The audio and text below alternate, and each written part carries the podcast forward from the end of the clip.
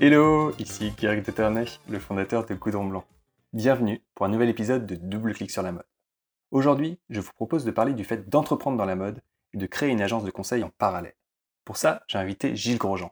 Gilles est à la fois le fondateur de Burtel, une marque de bretelles qu'il a créée en 2015, et de Curious, une agence qui conseille des marques sur leur stratégie et leur marketing pour les aider à grandir. Dans cet épisode, Gilles nous invite dans les coulisses de la création de Burtel il partage les moments forts de l'aventure ainsi que des moments plus difficiles, comme devoir faire face à la crise liée au Covid. Il nous explique aussi comment il a lancé son agence de conseil et sa façon de gérer ses deux beaux projets en parallèle. C'est une belle discussion que j'ai eue avec Gilles et j'ai vraiment hâte d'entendre vos commentaires. Allez, c'est parti. Gilles, tu es le fondateur de la marque Bertel et le cofondateur de l'agence Curious. Bienvenue dans Double Clic sur la mode. Merci beaucoup pour l'invitation. Écoute Gilles, ça fait quelques années qu'on euh, se connaît, ça fait depuis les débuts de Goudron Blanc, donc vers 2010-2011 euh, qu'on se suit. Et c'est vraiment un plaisir de pouvoir enfin parler de façon plus approfondie de, tes aventures entrepreneuriales. Et je te remercie. C'est vrai que euh, fait un peu partie de la même promotion entrepreneuriale parce que j'ai euh, lancé mon premier projet en 2011. Et donc, donc effectivement, depuis cette époque-là, effectivement, je m'en souviens fort bien qu'on a commencé à se, à se suivre de loin et parfois de plus près. Mais, mais c'était un plaisir d'être là. C'est assez marrant en fait quand on réfléchit à ce concept de la même génération d'entrepreneurs, de se dire que sans vraiment avoir fait quelque chose ensemble, on n'a pas fait de collaboration, on s'est suivi, on a vu nos aventures, on s'est donné des conseils, et c'est très sympa de, pouvoir voir que nos aventures ont évolué, grandi. Oui, c'est drôle parce qu'effectivement, je crois que quand tu, euh, quand tu démarres un projet, peu importe l'âge, en fait, euh, ben, tu, as, tu vas faire, tu débutes, donc il y a plein de choses que tu ne connais pas, des erreurs que tu vas commettre. Ou des, et en fait, la, promotion entrepreneuriale, pour moi, c'est un peu les pairs avec lesquels tu vas faire ces erreurs, avec qui tu vas échanger des bons conseils de débutants, avec qui tu, tu vas participer dans le cadre de, marques de mode à des salons de créateurs ou à des, des salons professionnels et avec qui tu vas échanger un peu les bons plans de débutants, si je peux dire. Et, euh, et donc, c'est très marquant, forcément, parce que c'est au début, au lancement d'une aventure. Et donc, euh, aujourd'hui, de notre promotion entrepreneuriale, il y, a, il y, en a beaucoup qui ont fait beaucoup de chemin, mais on est toujours là et on, se regarde un peu en se disant, tiens, on a commencé en même temps. Et donc, ça fait un peu plus de dix ans que tu as commencé dans la mode. Et aujourd'hui, tu es porteur de, de deux beaux projets. J'aimerais commencer par parler de Bertel. Oui. Comment est-ce qu'en fait, t'es venu l'idée de lancer une marque de bretelles?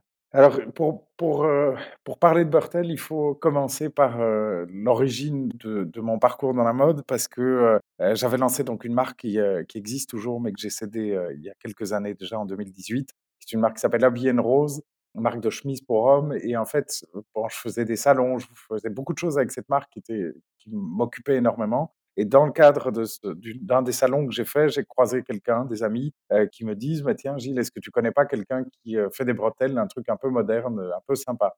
Et en fait, bah, très réactivement, je me suis dit Tiens, ça pourrait être sympa. Moi, j'ai porté ça quand j'avais 16 euh, ans, et puis j'ai porté ça à l'époque où j'étais banquier, tu très fièrement un peu à la Wall Street. Et donc, je me suis dit Tiens, des bretelles, c'est fun, c'est sympa, pourquoi pas? En quelques semaines, j'ai regardé s'il y avait moyen de produire ça localement, parce que c'est ce que je, c'était une condition sine qua non pour le faire. Et j'ai trouvé un, premier producteur ici en Belgique qui, qui était capable de, faire ce produit-là. Et j'ai lancé ça comme ça, un peu sur un coup de tête. Combien de temps ça t'a pris entre le moment où tu avais commencé à avoir l'idée et le moment où tu as vendu la première paire de bretelles? Alors, le moment entre, entre la conversation avec mes amis et le moment où j'ai créé la société, donc le, véhicule physique, il y avait trois mois. Et 15 jours plus tard, je vendais ma première paire de bretelles à ce client-là. es parti vraiment très très rapidement dans le projet? Ça a été complètement, mais depuis le départ, en fait, Bertel, ça a été une histoire un peu bluffante parce que, honnêtement, j'avais fait un business plan à l'époque, un plan financier. Et quand je, le revois aujourd'hui, je me dis, mais pourquoi est-ce que j'ai même lancé une activité si c'était pour être aussi peu ambitieux? Mais en réalité, c'était un sidekick. C'était vraiment, ça n'avait pas du tout pour ambition de devenir un taf. À aucun moment, c'était vraiment juste un truc fun, un produit un peu décalé. Et, euh, en fait, ça, ça a pris beaucoup plus d'ampleur que ce que j'avais jamais imaginé, en vrai. Et comment est-ce qu'on on se met à comprendre ce produit? Parce qu'à chaque fois qu'on crée une, une, entreprise avec de, de, nouveaux produits, il faut vraiment comprendre la technicité du produit, comment est-ce qu'il est utilisé, bien sûr, comment est-ce qu'on le fabrique. Euh, comment est-ce que tu as fait pour euh, travailler là-dessus, sur la conception euh, de ce produit et en fait réussir à, le mettre en vente aussi rapidement? Alors, j'ai pu m'appuyer sur, sur un, un, très bon producteur. Parce qu'effectivement, moi, techniquement, oui, j'avais déjà porté des bretelles, mais à part ça, honnêtement, je n'avais absolument aucune connaissance technique du produit. C'est un produit qui mélange un élastique qui est assez, un produit assez technique. C'est du cuir, des pièces métalliques, donc c'est pas compliqué en soi, mais c'est plusieurs matières quand même qu'il faut comprendre. Mais j'ai vraiment pu m'appuyer sur des, des, expertises locales. Il faut savoir, pour l'anecdote, que le leader mondial en production d'élastique pour bretelles, c'est une, une, boîte qui est basée ici en Belgique à, à 40 km de Bruxelles, où moi je me trouve.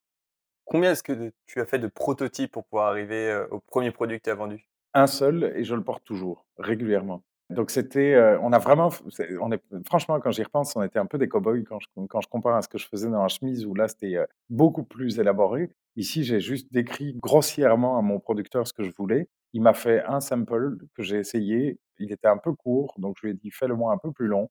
je lui ai commandé, je sais plus, ça peut être 250 paires, quelque chose comme ça, peut-être un peu plus, 350. Et on était parti comme ça. Donc, c'était vraiment comme des cow-boys, pour être honnête. Et à ce moment-là, tu avais, ton premier client qui t'avait fait cette demande initiale qui t'a inspiré Bertel. Ensuite, comment est-ce que tu as trouvé les autres clients pour pouvoir vendre ce stock de 250, 300 bretelles? Ça, ça s'est fait vraiment presque tout seul. J'ai démarché une boutique juste en dehors de Bruxelles et une ici, ici même. Elles m'ont toutes les deux acheté. Et c'est parti comme ça. L'image de Bertel a très fort évolué dans le temps parce que entre 2015 et 2018, c'était un, side project et du coup, j'y consacrais probablement un demi-jour par semaine. Donc, tout devait aller rapidement, tout devait être vite fait. Donc, il n'y avait pas une réflexion profonde sur les campagnes, sur la stratégie de marque. Sur, on avait une image qu'on avait un peu léchée, mais, mais qui n'était pas non plus très aboutie. Il n'y avait pas une réflexion profonde sur, sur une stratégie de marque à l'époque. Ça, il a vraiment fallu attendre que je me consacre un peu plus à cette marque-là pour, pour vraiment développer ce côté-là.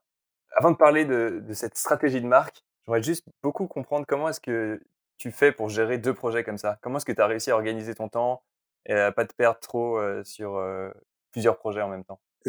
À l'époque où j'avais deux marques dans le textile, c'était relativement simple parce que les énergies sont finalement relativement similaires. Entre trouver un client pour la chemise ou trouver un client pour les bretelles, finalement c'était c'était assez similaire. C'était pas euh, des énergies vraiment différentes. Ici, le conseil, par contre, c'est quand même très très différent.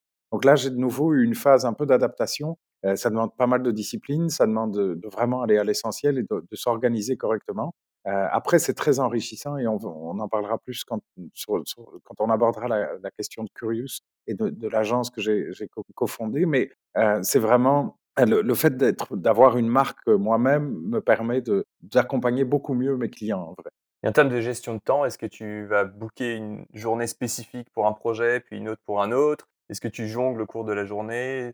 Je jongle vraiment parce que, en particulier sur la, marque de bretelles, bah, il y a un e-commerce, il y a des revendeurs, donc ils ne peuvent pas attendre un certain moment spécifique de la semaine. Quand ils ont une question, ils ont besoin d'une réponse, on est, distribué. Euh, bon, notre premier marché, c'est la France, deuxième marché, l'Allemagne, troisième, l'Italie. J'ai oublié la Belgique, qui est le deuxième marché, pardon. Et puis, on est aussi vendu au Japon, on est vendu aux États-Unis, on est vendu au Canada, on, est, a un revendeur en Chine. Donc, il y, y a vraiment des revendeurs un peu partout. Donc, ben, ces gens-là, ils s'en foutent que c'est un side, un sidekick pour moi. Pour eux, ce qu'ils veulent, c'est un bon produit, une réponse au bon moment quand ils ont une, question. Et, donc, il faut juste être relativement discipliné, ne pas sauter d'un email à l'autre, mais, mais malgré tout, il faut être réactif sur tous les projets. Et donc, pour revenir à cette image de marque que tu as réussi à faire évoluer quand tu mis à plein temps en fait sur Bertel, qu'est-ce qui s'est passé? Quelle est la transition Comment est-ce que tu as fait évoluer cette image quand tu as réussi à avoir de temps pour travailler sur ce projet? En fait, spontanément, ce qui s'était passé, c'est que euh, Bertel était devenu une marque très concept store.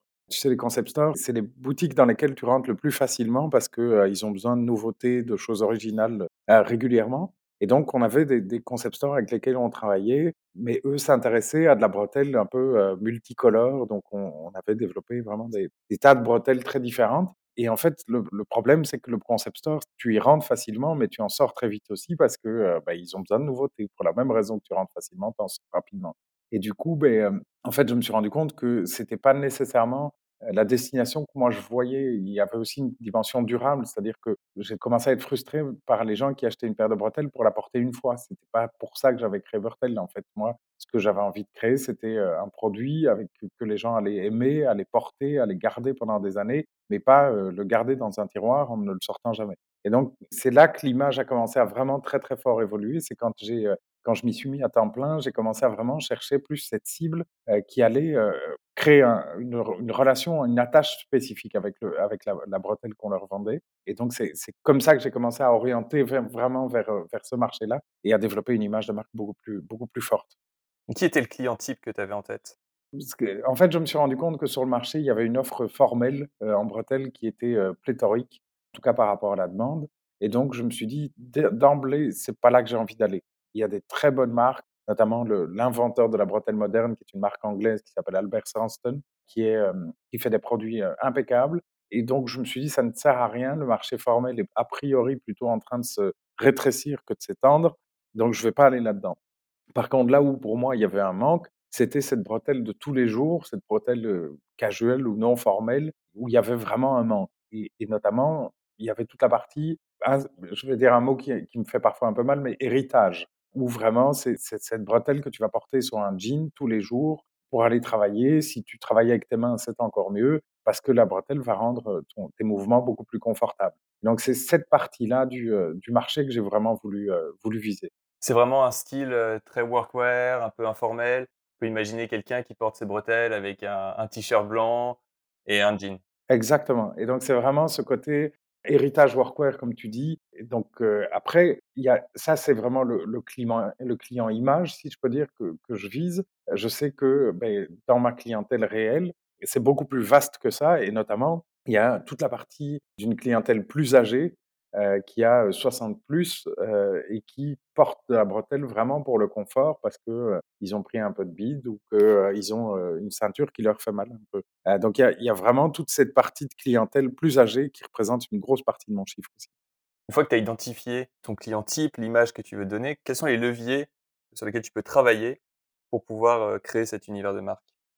On a vraiment travaillé très fort l'univers visuel. Donc, on a vraiment travaillé l'imagerie. On a travaillé avec des photographes qu'on connaît euh, ou avec euh, des, des, des, influenceurs, sans qu'il y ait de connotation péjorative par rapport à ça qu'on peut, on peut imaginer aujourd'hui, mais vraiment l'influenceur d'origine, c'est-à-dire le gars qui va vraiment porter un produit parce qu'il l'aime et pas parce que ça lui rapporte du pognon ou parce qu'il l'a reçu gratos. Mais donc, on a rencontré comme ça au fur et à mesure des années des passionnés vraiment de, de ce produit bien fait, de ce produit qui se garde. Et donc, on a développé beaucoup d'imagerie euh, qui partage vraiment ce qu'on ce qu'on a en tête. On a travaillé avec un, gars qui, euh, Thibaut, qui est un fabricant de, de, chapeaux français, mais qui fait des, des merveilles euh, complètement à la main, très inspiré du, euh, du western, du western spaghetti des films de l'époque. Ben lui, on a, on a fait, il y a un article d'ailleurs sur son travail sur notre, notre site internet. Mais c'est le genre de gens avec qui on adore travailler parce que c'est, il y a une sincérité profonde euh, et un attachement profond aux valeurs que nous on essaye de défendre. Et en termes d'image, comment est-ce que tu travailles sur euh, ces visuels? Tu te fais accompagner d'un photographe, d'un directeur artistique Qui te rejoint dans cette aventure pour faire ça Ou tu le fais toi-même? Je suis assez peu compétent. Donc, je suis, un homme de marketing beaucoup plus qu'un homme de communication. C'est-à-dire de définir un peu le, contexte dans lequel euh, je vois les choses. Je peux, très bien te le travailler. Par contre, la réalisation, j'ai besoin d'assistance. Et donc là, je travaille avec une personne que j'ai employée pendant quelques temps, mais euh, le Covid a un peu bousculé les choses, mais qui est une, Finlandaise, euh, Paulina, que j'aime beaucoup et avec qui je travaille encore régulièrement, qui est les designers. Et donc, elle, elle m'a aidé au niveau du design produit, mais aussi au niveau de, du stylisme pour les, euh, shootings photos, etc. Donc, elle a un peu exprimé en termes de communication ce que moi j'avais mis sur papier en termes de marketing. C'est marrant que tu parles du, côté opérationnel comme ça. Moi, je suis un peu à l'inverse. J'aime bien mettre les mains dans le cambouis. Et c'est vrai que les, premières photos de produits Goudron Blanc, c'était moi qui les faisais. Je faisais mon studio moi-même à la maison. Et plus récemment, on s'est entouré d'une photographe et c'est vrai que ça change énormément en fait de s'entourer euh, de quelqu'un qui est vraiment spécialisé. Pour qu'un photographe ou qu'un styliste, une styliste puisse travailler correctement, il faut impérativement que tu puisses exprimer ce que tu as en tête parce que si tu ne nourris pas le photographe de, la vision que tu as pour la marque, de, du positionnement, de la, clientèle cible, etc., tu parviendras jamais à obtenir le résultat en, photo. Donc c'est vraiment cette combinaison entre le photographe slash styliste et le, le marketeur qui va pouvoir donner vraiment quelque chose de, qui a du sens. Quoi. Et comment est-ce que tu fais pour communiquer ça? Est-ce que certains parlent de mood board, d'autres vont peut-être écrire une histoire? Comment est-ce que toi tu le fais? J'ai eu beaucoup de chance, c'est que j'ai donc engagé cette Paulina à l'époque, en 2019, donc elle venait de, la, mode vraiment au sens très créatif du terme. Et elle s'est retrouvée un peu par hasard dans une marque de bretelles. C'était un peu étonnant comme parcours, mais elle s'est vraiment imprégnée de l'univers que, j'avais essayé de créer. Et en fait, c'est vraiment elle qui m'a aidé à exprimer ça. Moi, j'avais pas, oui, je pouvais te sortir une photo, mais, mais faire un mood board, vraiment, j'étais pas très doué pour ça. Et donc, elle m'a vraiment aidé à faire ça. Et aujourd'hui, on continue à faire évoluer ces éléments-là, mais en fait, on utilise vraiment les fondamentaux que Paulina avait développés quand elle a travaillé ici. Quand on voit sur ton site, on voit que tu as plusieurs types de modèles de bretelles. Est-ce que tu peux nous expliquer un peu les différentes gammes? Comment est-ce que tu réfléchis à ces collections et à lancer tout ça? En fait, on a donc deux gammes essentielles. Qui. La première gamme, c'est ce qu'on appelle the original. And the original, c'est vraiment la bretelle d'origine. Euh, c'est celle qu'on a lancée quand on a créé la marque. C'est euh, une bretelle assez simple dans son design, mais quand même avec une identité assez forte et qui, euh, que, euh, qui est abordable en termes de prix, tout en sachant qu'elle est fabriquée euh, ici en Belgique par des artisans, donc malgré tout à un certain prix. L'idée, c'est que ces bretelles-là, ce sont des bretelles qui sont relativement standardisées pour pouvoir offrir aux boutiques partenaires ainsi qu'aux clients finaux des achats sur stock. Donc, on a en permanence une certaine profondeur de stock qui, du coup, ça évolue un peu moins dans le temps. Et donc, créativement, elles sont probablement un peu moins, moins complexes, si je peux dire.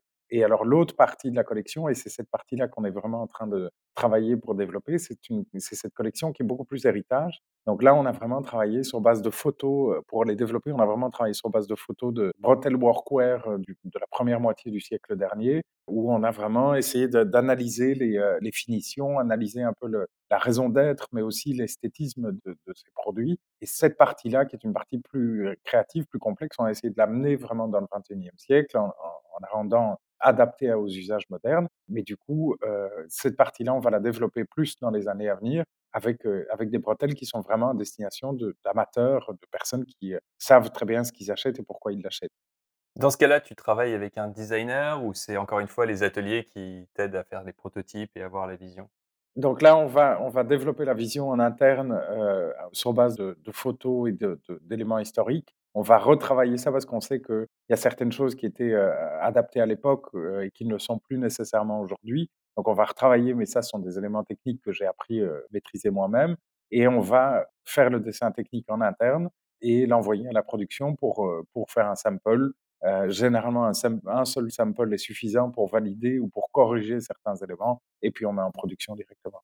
C'est assez amusant parce que tu t'es plongé dans la bretelle sans avoir une grande idée, mis à part avoir utilisé et porté des bretelles euh, comme ça à certains moments de ta vie. Et maintenant que tu as une entreprise et une marque qui se spécialise dans les bretelles, tu es toi-même devenu un spécialiste. Euh. Mais ça, c'est un univers amusant, honnêtement. C'est euh, tellement niche que ben, ça me permet l'entrepreneuriat, moi, j'y suis venu parce que j'avais envie de développer quelque chose à l'international. C'était un de mes premiers critères. Et Bertel m'apporte, vraiment cette satisfaction où je vais euh, discuter avec euh, des gens à travers la planète euh, qui cherchent un, produit bien fait, fait pour durer et, qui arrive chez nous pour, ça. Et donc, en fait, il y a tout un historique vraiment dans ce produit qui est fun. Et j'ai les articles qui se trouvent sur le blog du site internet, c'est essentiellement moi qui les ai écrits donc sur l'histoire de la bretelle, sur euh, comment euh, choisir ces bretelles, comment les porter, comment les entretenir. Tout ça, ben, j'ai fait des recherches au fur et à mesure du temps. Mais je me suis amusé à ça, en fait. C'est finalement euh, un univers tellement particulier qu'il y a, y a un, côté fun à, comprendre, en fait.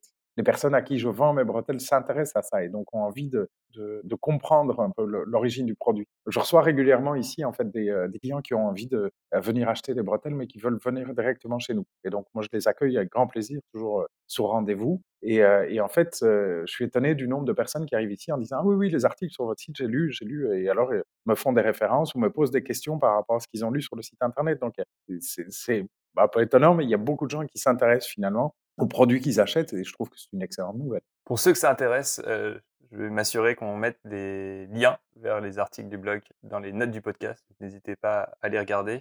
Comment est-ce qu'on fait pour développer une marque depuis la Belgique pour toucher le monde entier C'est euh, en fait quand tu es dans un métier vraiment extrêmement niche, il faut juste savoir parler le langage des personnes avec qui tu t'adresses, mais il y a personne qui propose un peu ce qu'on fait. C'est pas qu'il y a personne qui pourrait le faire, c'est pas que euh, y a personne qui euh, euh, qui propose des, des, produits qui pourraient rentrer là-dedans, mais il y a personne qui a décidé de se consacrer à 100% à vraiment essayer de répondre à cette demande. Et donc finalement, des outils comme Instagram, même notre site internet permettent vraiment assez facilement de rentrer en contact avec des boutiques parce qu'il y a personne d'autre qui répond vraiment à cette demande. Et, et donc, l'avantage, c'est que la clientèle est très facile à toucher parce que qu'elle est très étroite. L'autre challenge en réponse, évidemment, c'est que la clientèle étant très étroite, il n'y a pas non plus une demande qui est exponentielle comme ce que j'ai pu connaître sur la chemise, par exemple.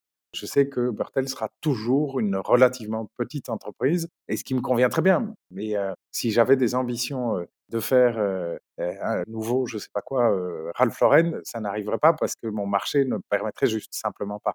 Mis à part avoir un, site internet et Instagram, est-ce qu'il y a d'autres leviers que tu as utilisés pour pouvoir faire connaître la marque? Pas tellement. Donc, je, fais un peu d'advertising sur Meta aussi. Je fais je suis très réactif quand les personnes, quand, quand, nous, quand on est contacté. Mais à part ça, non, je fais pas grand-chose. Les salons de distributeurs? J'en ai essayé un peu. Au départ, on a surtout fait des salons de qui s'adressaient essentiellement à des concept stores comme Maison et Objets à Paris, par exemple, ou Show Up aux Pays-Bas. Mais en fait, je me retrouve pas nécessairement dans cette clientèle-là, donc j'ai préféré arrêter. Et puis alors, pour les magasins plus spécialistes, il y a je peux te citer deux, trois salons dans le monde qui m'intéressent, mais vu le nombre de pièces que je vais vendre, je suis pas sûr nécessairement que, que ce soit opportun. Il y a un très beau salon à, Chicago notamment qui m'intéresse, mais est-ce que je vais vraiment vendre suffisamment de bretelles que pour aller me déplacer là-bas? Je suis pas sûr. Le gros avantage, par contre, c'est que la bretelle, c'est quelque chose qui peut s'acheter à distance. La plupart de mes clients revendeurs dans le monde, je les ai jamais rencontrés. Mais ça les empêche pas d'acheter chez nous parce qu'ils voient très bien que les autres boutiques que eux suivent aussi, nous ont fait confiance et depuis un certain temps, et que par ailleurs, ben, c'est pas comme une chemise, tu dois pas voir ou un t-shirt, tu dois pas voir comment ça fit pour pour décider de le revendre. Ils sont, c'est très très facile à, à revendre sur internet directement. À titre personnel, comment est-ce qu'on choisit une paire de bretelles? C'est en fait, souvent, on va commencer par une paire de bretelles relativement simple. On va tester simplement pour voir si ça plaît. S'il y, y, a un côté confort à la bretelle, mais tout le monde ne le retrouve pas nécessairement. Euh, il y a aussi un côté style, évidemment, important. Et donc, souvent, euh, on a des clients qui vont commencer par une paire relativement abordable et puis qui, au fur et à mesure, vont, vont s'intéresser aux produits et vont affirmer leur style et vont partir vers des bretelles un peu plus onéreuses. Et donc, euh, donc mais c'est souvent un process, en fait. Là. Ça commence rarement par une paire de bretelles complexes. Ça va souvent commencer par une paire de bretelles relativement simples. Et toi, comment est-ce que tu les portes, tes bretelles? Alors ben, aujourd'hui, typiquement, je suis avec un jeans, des boutons rivés que j'ai placés, euh, qu'on fabrique, on fait fabriquer en Italie, que j'ai placés euh, à l'extérieur. Donc euh, comme ça, les bretelles sont attachées sur le jeans à l'extérieur. Mais toujours boutonnées, évidemment, jamais à pince. Quand on porte régulièrement des bretelles, il faut toujours les boutonner, c'est tellement plus confortable. Si c'est occasionnel, les pinces c'est très bien, mais, mais quand on, porte régulièrement le, le boutonnage, il n'y a rien de mieux. Est-ce que tu peux nous expliquer la différence entre boutonnage et pince? Oui, donc les pinces, c'est vraiment c'est un système qui a été inventé euh, au début des années 1900, je crois, ou fin des années 1800, parce qu'historiquement, toutes les bretelles étaient vraiment boutonnées au pantalon. Et donc, euh, les, pinces, ça permet de, pincer simplement sur le pantalon et de le pincer sur un pantalon et de main sur un autre. Euh, les boutonnés, donc c'est attaché avec des, des pattes chez nous en cuir qui vont permettre d'attacher les, les, bretelles à ton pantalon. Mais pour ça, il faut avoir placé des, des boutons ou trouver une solution en bouton amovible qu'on propose également. Mais du coup, il y a un look un peu plus à l'ancienne, un peu plus héritage ou un peu plus élégant, c'est selon, quand on les attache avec des pattes en cuir euh, par rapport aux pinces. Mais les pinces ont cet avantage pratique de s'adapter très facilement à tous les pantalons. Tu as l'air d'être vraiment passionné par euh, le monde des bretelles, par ce que tu fais avec Bertel. Alors du coup, pourquoi est-ce que tu crées une agence Curious alors que tu es déjà à la tête d'une marque e-commerce? C'est arrivé un peu presque accidentellement, pour être honnête avec toi. C'est le, Covid qui m'a amené là. Donc avant le Covid, en fin 2019, j'avais créé une équipe chez Bertel, on était trois. Euh, donc j'avais une personne responsable des ventes et une personne euh, qui était sur le design, la communication et, euh, et vraiment sur, sur cette image de marque pour l'exprimer en termes de communication. Et du coup, le Covid est passé par là, je l'ai assez mal géré en tant qu'entrepreneur, c'est une, une erreur que j'assume, mais j'ai voulu garder mon personnel trop longtemps sans me mettre au chômage technique.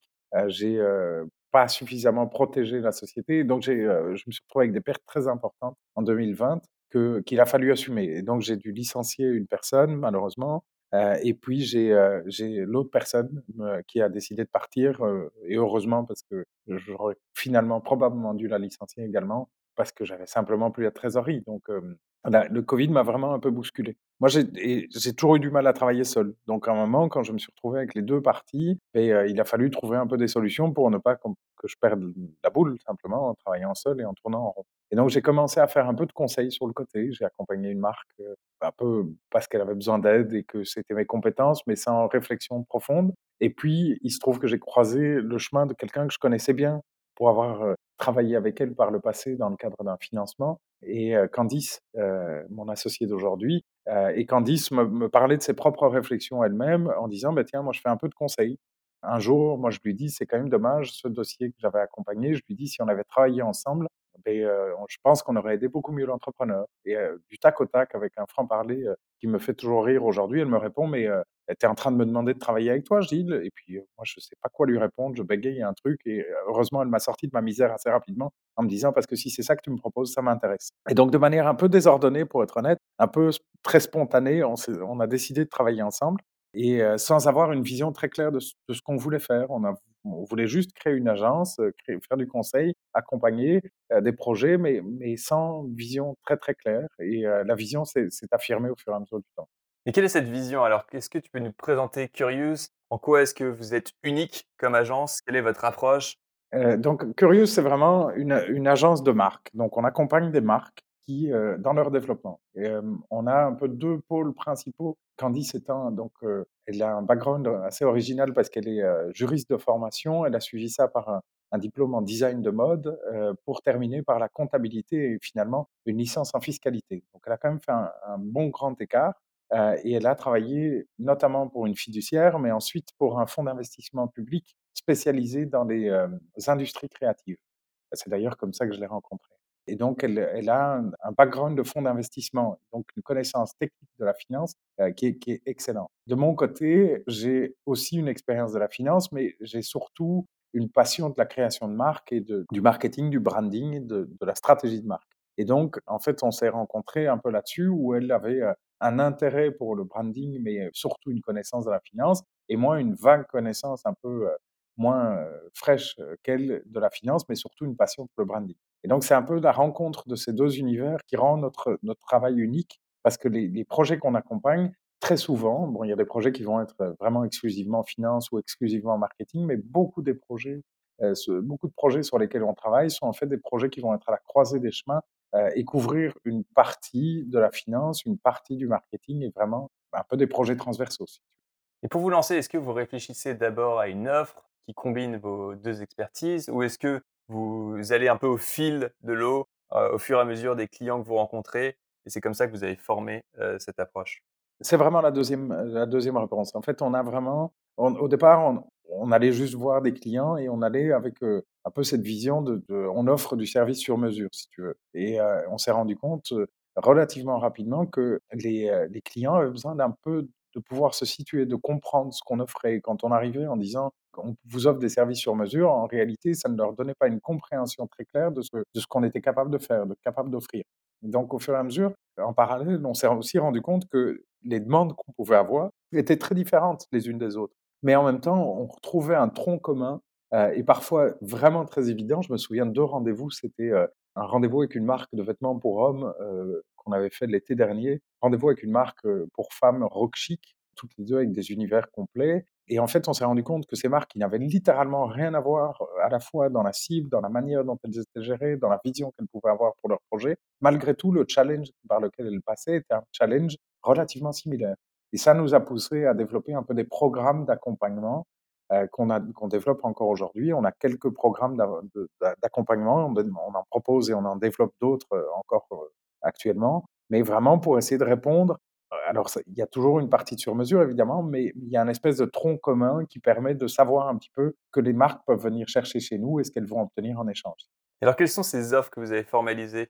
Alors, le, premier, c'est un programme un peu qu'on a proposé pour, pour des marques qui ont déjà un bon stade de développement. La plupart ont quelques années d'existence, elles ont euh, déjà démontré que leur produit avait une place sur le marché, elles ont un process de production qui est bien en place, elles ont juste besoin d'aller chercher la croissance. Et elles ont un peu atteint généralement un peu certains des objectifs qu'elles s'étaient fixés au départ. Donc c'est un programme qu'on appelle, à défaut d'un autre nom, mais on a appelé Vision, Et c'est vraiment pour essayer de, travailler avec l'entrepreneur pour définir cette vision d'avenir qu'elle ne parvient pas, que l'entrepreneur ne parvient pas nécessairement à faire, euh, à définir seul. Et donc, c'est vraiment un programme qu'on définit sur la durée. C'est un programme qui va durer 10, euh, généralement 15-16 mois à peu près. On va commencer de manière très intense pour définir ce projet d'avenir et puis de manière plus épisodique pour euh, accompagner non opérationnellement dans le développement et la mise en place d'un plan d'action qui a été défini. Donc pour te donner un peu les étapes simplement, mais la première étape, c'est vraiment une liste, on a établi une liste de 500 questions. Ça dure généralement, il faut compter à peu près 5 heures de réunion presque non-stop pour, pour en venir à bout. Et donc, on pose les questions avec mon associé l'une après l'autre. Donc, 500 questions, c'est vraiment quelque chose d'assez intense. On a sept thématiques assez, assez bien définies.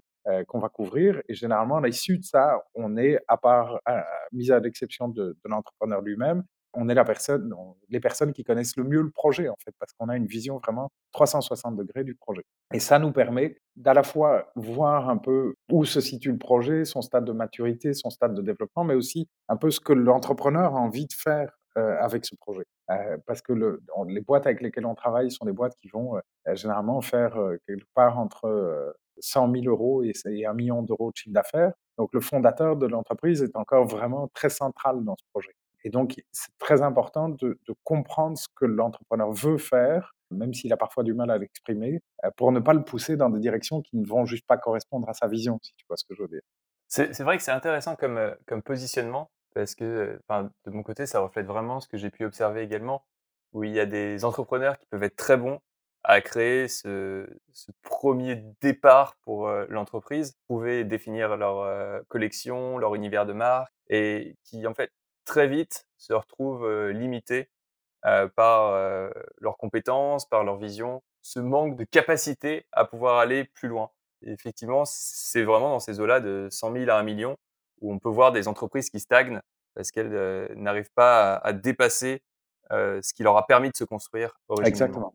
Exactement. Et donc là, c'est vraiment, euh, il faut un moment pouvoir se recentrer vraiment. Il y a beaucoup de boîtes qui sont, qui arrivent à ce genre de chiffre d'affaires, mais, très spontanément. C'est pas calculé, c'est pas, il n'y a pas euh, quelque chose de vraiment euh, business plan très précis qui les a amenés là. C'est juste spontanément des gens qui ont mis beaucoup d'énergie, beaucoup de passion, beaucoup d'envie et qui arrivent à ce niveau-là. Et puis bon, si on veut aller chercher un second souffle, il faut à un moment être plus discipliné, plus structuré et vraiment mettre en place un plan d'action très concret.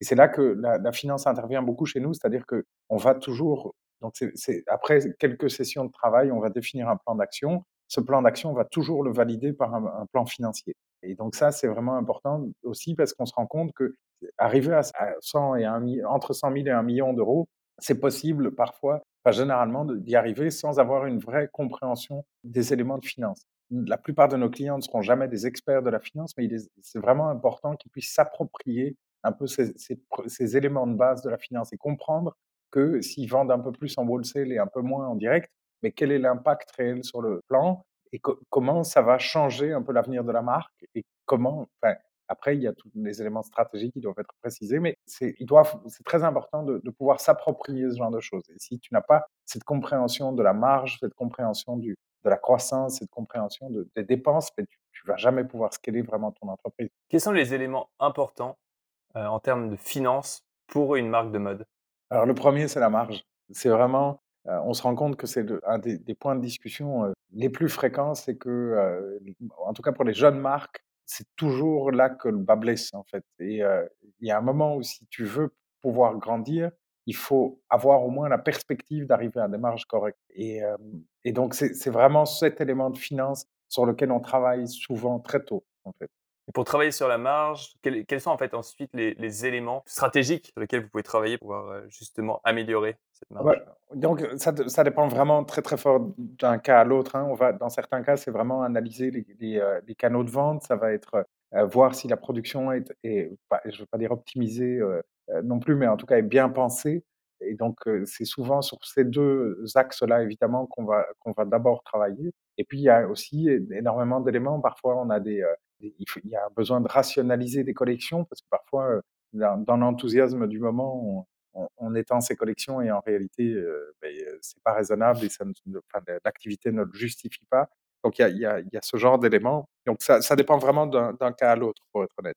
Et ensuite, une fois que vous avez donc défini ce plan d'action, Comment est-ce que vous accompagnez, heu, les entrepreneurs, heu, sur tous ces mois de Donc là, c'est vraiment un accompagnement non opérationnel, donc c'est heu, des sessions de travail qui vont généralement de 3 heures, heu, entre, une fois par mois ou une fois par trimestre selon un peu le le l'enveloppe disponible pour l'entrepreneur et alors il y a tout un travail vraiment de, de relais, parce qu'il y a des choses que nous on sait faire ou qu'on ne sait pas faire. Typiquement, dans certains cas, on a conseillé de vraiment axer sur, des campagnes de presse et pas nous on n'a pas la capacité de de gérer ce travail de presse, donc on va on va renvoyer vers, vers des relais, heu, qu'on connaît et avec qui on travaille. Heu, dans certains cas, on a une marque à laquelle je pense, de prêt-à-porter pour femmes qui a décidé d'ouvrir un 1 point de vente. Ben, on l'a renvoyé vers un relais ici. En l'occurrence, c'était à Bruxelles, donc on l'a renvoyé vers un relais, spécialisé dans donc c'est un un organisme public qui aide les entreprises à à s'installer, heu, à trouver le bon emplacement commercial pour elles, à mettre en place, heu,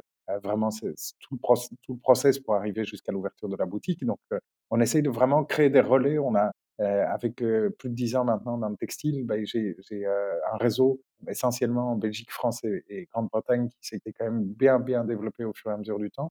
Mon associé, il a un un réseau très complémentaire au mien et donc on on a pas mal de relais externes vers lesquels on renvoie nos clients, heu, pour mettre en place vraiment ce ce travail. Donc c'est à la fois un accompagnement non opérationnel et un des relais, heu, vers vers, heu, vers des spécialistes. vous êtes de de véritables partenaires stratégiques avec un très bon écosystème? Oui. L'idée, c'est vraiment, c'est vraiment cet accompagnement long terme effectivement, parce que pour nous, beaucoup d'agences marketing vont travailler sur des problématiques à court terme et ça nous arrive aussi, hein, de travailler vraiment sur un projet défini, 3 mois, une mission, heu, une recherche, une analyse de marché, une, une enquête client, enfin ce genre de choses, on peut on peut tout à fait, heu, le gérer. Ce sera jamais avec une logique de on fait ça et puis après, heu heu, on trouve un un autre client. On a vraiment une relation, il y a déjà on a on a commencé nos activités en avril. On a déjà 2 clients pour lesquels c'est notre deuxième mission avec eux. Donc heu, donc c'est pour dire que l'idée est vraiment de travailler sur sur le long terme avec nous. Comment est-ce que vous trouvez justement ces clients? Comment est-ce qu'on passe de fait de travailler pour une marque, donc trouver des revendeurs, de faire du marketing auprès de de clients finaux, à, heu, avoir sa propre agence de conseil et trouver en fait des clients, des des entreprises? Et c'est c'est, heu, la plupart sont arrivés assez directement chez nous. Donc il y a, heu, on a on a de la chance, on a tous les 2 une assez bonne réputation sur le marché, en tout cas pour ceux qui nous connaissent et donc heu, on a beaucoup de relais en fait qui nous en renvoient des clients. Heu, donc ça ne veut pas dire qu'on on ne doit pas convaincre, heu, une fois qu'on a quelqu'un en face de nous, mais heu, pour le moment, on n'a pas dû aller chercher trop loin. Donc ça, c'est une bonne chose et on est effectivement, tu parlais d'écosystème, on est relativement bien introduit dans les écosystèmes surtout ici en Belgique évidemment, ce qui est un marché très complexe, hein, parce que c'est un marché à 3 régions. Donc il y a la région wallonne, la région bruxelloise où l'essentiel se fait en français, mais il y a aussi la région flamande, où tout se fait, en néerlandais. Là, on on a la capacité de travailler dans ces 2 langues. Il y a aussi une grosse présence ici à Bruxelles de clients internationaux, de simplement d'expats qui sont installés ici et qui finissent par créer des projets et là, on a la capacité de les accompagner en anglais aussi. Donc on travaille vraiment 3 langues Heu, donc c'est vraiment cette présence au sein d'écosystèmes avec, heu, tous les organismes publics qui soutiennent, heu, la création d'entreprises, en particulier dans les secteurs créatifs comme la mode et le design. On est aussi dans les réseaux d'entrepreneurs ici, très bien, heu, représentés donc heu, c'est vraiment ça qui nous a amené l'essentiel de notre dossier pour. Donc vraiment construire, heu, son réseau et Oui. pouvoir, heu, l'utiliser, à son avantage pour, pour se faire connaître et trouver des clients, Historiquement, ouais, historiquement, les réseaux que j'ai construits, c'était jamais avec l'intention de l'activer parce que j'avais toujours dit, moi, le conseil, très peu pour moi. J'avais toujours le sentiment que, créer une une agence, c'était aider les autres à réaliser quelque chose et pas, et pas le réaliser soi-même. Donc j'avais un peu cette frustration du conseil, heu, pour l'avoir fait à une époque à la banque et en fait, aujourd'hui, Curious, on le voit vraiment comme un projet d'entreprise, comme un une fédération de projets. Donc il y a quelque chose de tout à fait différent dans la vision que je construis aujourd'hui pour ce projet-là.